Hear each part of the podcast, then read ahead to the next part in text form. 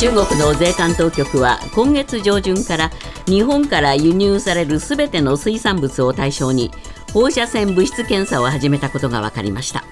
中国各地の税関当局が日本からの水産物の輸出に関わる業者に対して検疫に10日から2週間かかるという方針を示したということで今後大きな影響を受けることが懸念されています。マイナンバーに別人の情報が間違って紐付けられるトラブルが相次いでいることを受けて政府の個人情報保護委員会は昨日デジタル庁への立ち入り検査を始めたと発表しました。委員会はマイナンバーと口座の登録ミス自体は自治体などで発生したもののデジタル庁がリスク管理や対策を怠っていたことを重く見ていてマイナンバー法に基づく行政指導も検討しています。ウクライナ産の穀物輸出をめぐる合意の履行をロシアが停止したことに絡みロシア国防省は航海を通じたウクライナへのすべての船舶の入港を認めない姿勢を示しました。航海を通じてウクライナの港に入ろうとするすべての船舶について軍事物資を積んでいるとみなすと警告。そうした船舶を保有する国はウクライナ側で戦闘に関与したとみなすとしています。ロシアのプーチン大統領が南アフリカで8月に開かれる BRICS 新興5カ国首脳会議に対面ではなくオンラインで参加することが分かりました。プーチン氏には ICC 国際刑事裁判所の逮捕状が出ていて南アフリカに入国した場合南アフリカがプーチン氏を拘束する義務がありました。そのため両国間で妥協が図られたとみられます。日産自動車は2025年から北米で販売する EV 電気自動車にアメリカ EV 大手テスラの急速充電規格を採用すると発表しました。EV 充電器をめぐっては日本は独自規格茶でも推進し日産はその旗振り役でしたが日産がテスラ規格を採用することで国際的にテスラ規格の標準化が加速しそうです。アメリカのアップルが対話型 AI を開発。すでに社内で試験的に使っているとブルームバーグが報じました。IT 大手ではマイクロソフトやグーグルが対話型 AI の提供を開始していてアップルに注目が集まっていました。チャット GPT と同じように質問に答えたり文章を要約できるとされ社内では Apple GPT とも呼ばれているということです。日本マクドナルドは19日地域別価格の適用範囲を拡大し値上げを実施しました。これまでは空港など特殊立地店や東京などの一部の都心店で値段を高くしていましたが今回この都心店の範囲を大幅に拡大。さらに新しく準都心店という区分も作り値上げを行いました。通常の店舗と比べると都心店は最大90円。準都心店は最大30円高くなります。今朝のニューヨーク株式市場ダウ平均は109ドル28セント高の3万5061ドル21セント。ナスダックは4.38ポイント上昇し1万4358.02ポイントで取引を終えました。為替はドル円は1ドル139円58銭。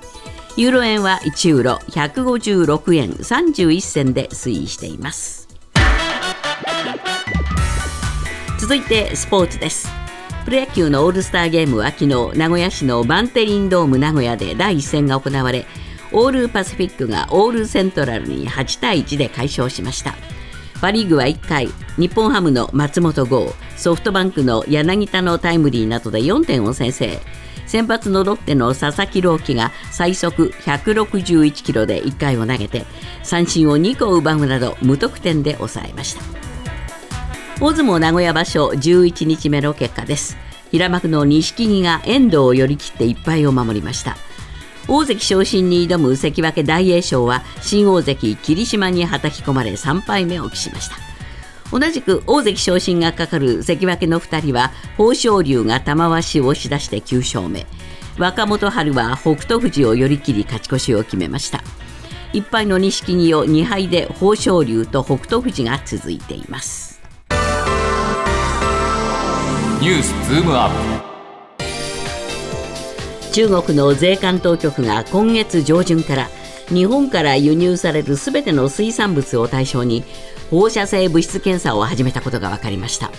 検査には少なくとも2週間程度かかるため事実上の輸入制限措置に近い形で東京電力福島第一原子力発電所の処理水の海洋放出を牽制する狙いとみられ日本の水産業界への打撃が予想されます。ニュースズームアップ。まだ海洋放出されていないのに中国が水産物輸入規制を強化。今日のコメンテーター渋谷和弘さんです、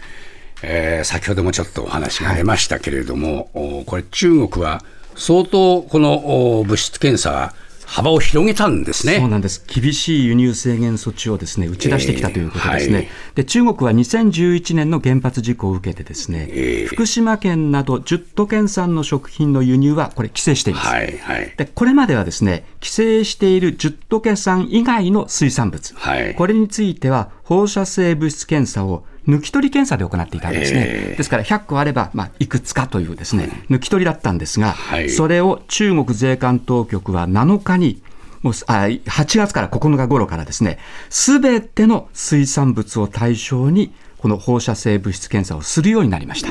で、その前日7日にですね、処理水の海洋放出に関して、必要な措置を取ると中国税関当局が表明していましたので、まさにまあ、その対抗策に踏み切っているという、こういうことになりますそうね。ですね。ですからもう今月の初めから始めているんだと、はいこういうことになったんですね。そうですね。それが今回分かったという流れですね。えーはいで、具体的にはですね、えー商品を一つ一つ、まあ、検査します。はいですので、冷蔵品には通関に2週間、冷凍品には1ヶ月かかるということで場合によってはそれ以上かかる可能性もあってですね、長いんですね。で、その間は税関に留め置かれます。で、検査を終えれば通関ももちろんできるわけですが、ええ。あの鮮度が重視されるマグロとかホタテのような水産物はですね、もう事実上中国への輸出は難しくなるということになりますね。えで日本から中国への水産物の輸出額は2022年に871億円で全体の2割強を占めていますので、まあかなり大きな影響が出るということになりますね。そうですね。これも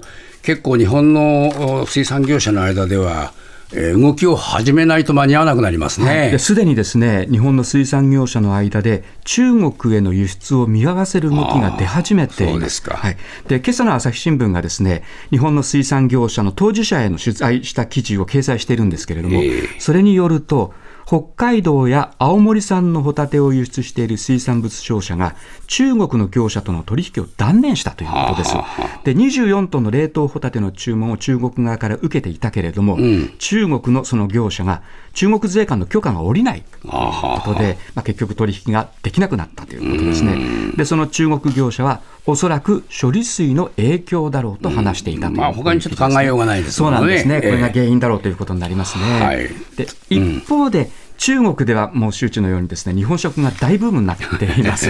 で中国人にはですね結構ホタテとかマグロ日本産が人気なんですけれども、それが手に入りにくくなるのは中国人にとってもこれ残念なことだろうと思うんですが、はいしかしあえて中国政府ですね、はいこちらはですね対抗措置を取ってきたということですね。ああそうですか。これ中国のお店どうするんですかね？はい、あのすでにですね、え北京や大連の一部の日本料理店では、日本産だったマグロをスペイン産に切り替えるというですね、まあ対応する店が出てきているということですけど、ええはい味の部分はですね、これ本当に代替できてるかどうか、これはわからないですね。そうですね。これで日本がまああ放出っていうのを実際に始めたとすると、はい規制はもっと強くなりますか？はい、これは間違いないだろうと思いますは。あ現在まだ処理水は海洋放出されていません。ええで中国はですね、現在この全量の検査というのはですね、ええ上海と大連で始めてるんですけれども、はいおそらくは日本政府が放出を実行すると全土に広げていくというですね、ええこういった形になっていきますので、はい規制強化の懸念というのはやっぱりありますね。ああこれ、日本政府はどうするんですかね、手をこまねいているだけなんでしょうか？そうなんですね、ええ。日本政府はですね IAEA・ 国際原子力機関のお墨付きをもらいました、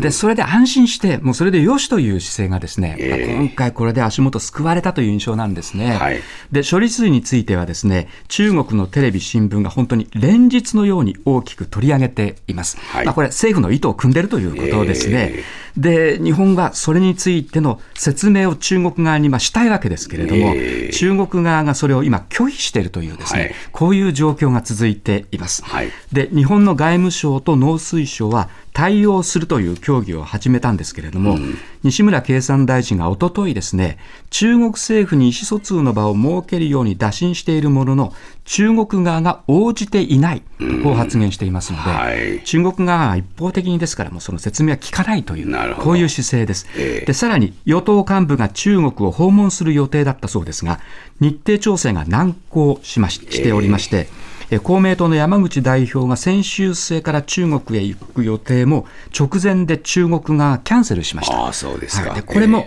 処理水の海洋放出問題が原因とされているということです。ですから、中国側はですね、この処理水の海洋放出を問題視することで、ええまあ、外交とか通商問題にして、日本へのカードにするというですね、はい。こういう戦略なので、それに今振り回されているという状況ですね、日本は。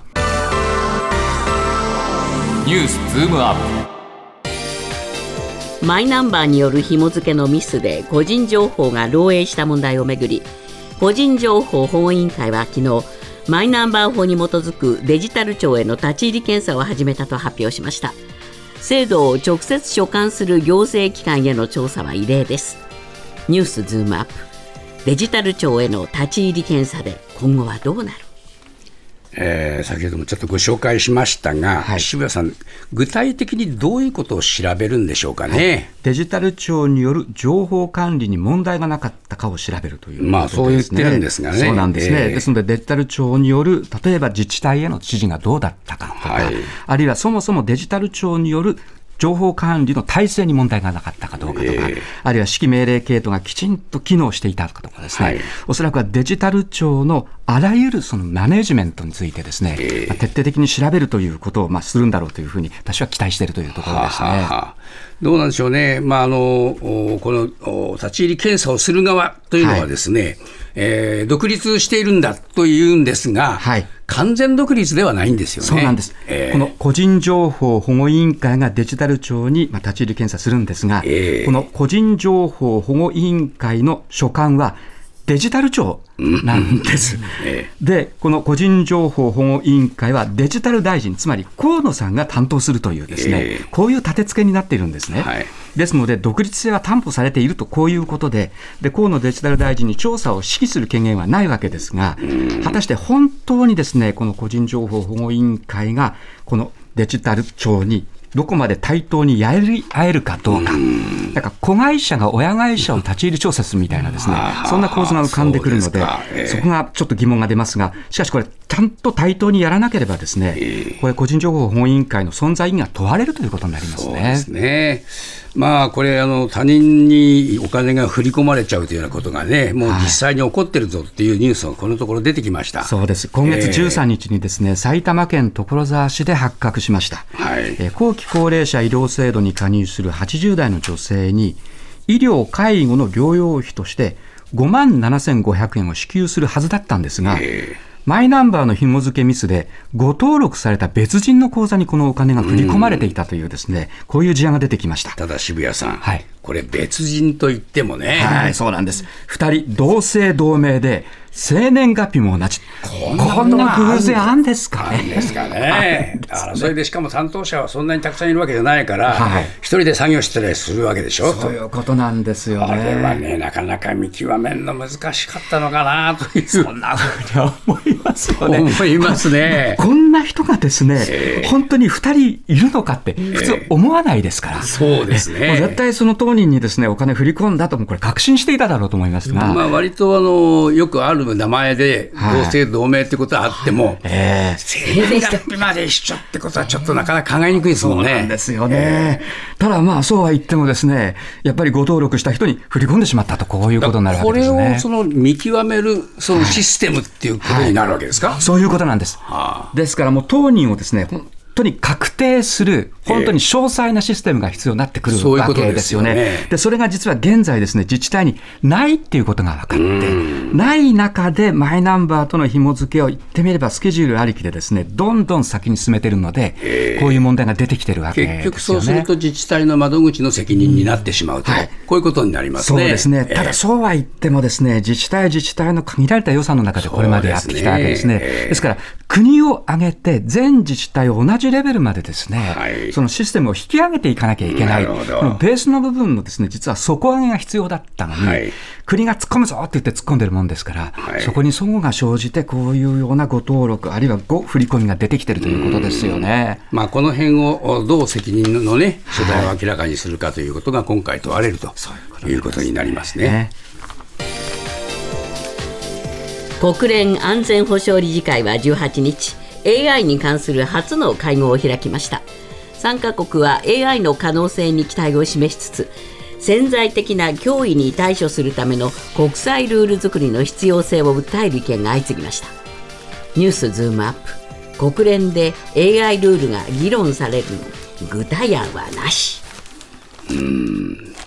なかなか一つにはまとまらないですね。そうですね、えー、アメリカはですねとにかく AI というのは莫大な富をもたらすので、はい、これもうあんまり規制したくない、で中国もですね国を挙げて進めていくということで、えー、まあ、それは中国は中国自分でその規制は自分たちで作るさ、えー、我々この中国共産党が指導するこういう発想ですね、はい、で EU は一方で、とにかく包括的な法律を作って、えー、もう規制の方向でこの AI をですね、コントロールしましょうということですから、この3カ国地域というのは、それぞれ全然もう向かってる方向が違う。そうです、ね、それぞれが個別にルール作りを進めている中で、なんとかその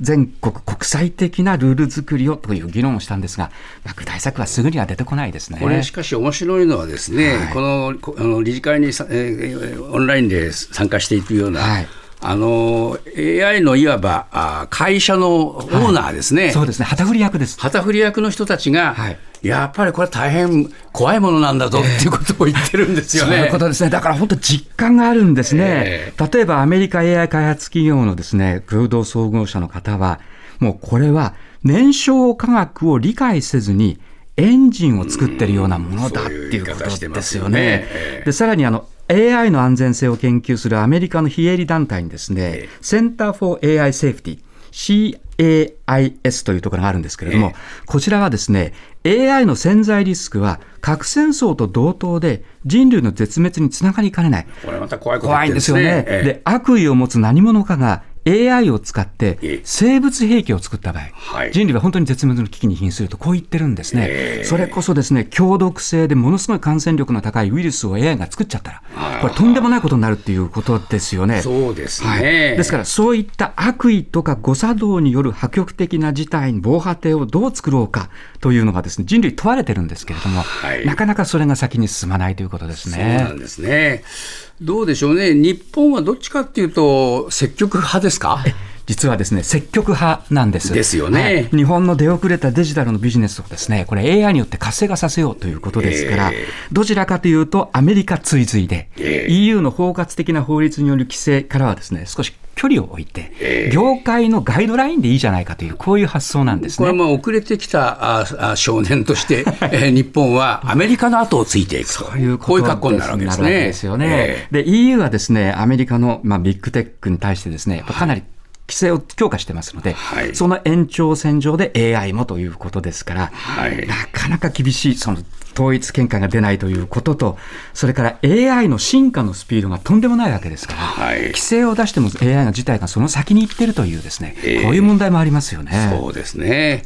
どうなんでしょうか、何かいい有効な手段っていうものはないもんなんですか、はい、一つはですね、えー、あの AI の規制とか査察をする、今の原子力に対するですね国際原子力機関、はい、IAEA のような国際機関を作るべきじゃないかという意見が一つ出てきています。それからもう一つですね、AI の開発には GPU という、まあ、画像処理などをする半導体ですね、これが非常に重要なんですけれども、うん、この GPU の生産というのは複雑な工程を経なければいけないので、えもう本当にごく企業としては限られているんです。ですので、どこで生産されるかということをですね、追跡するのは、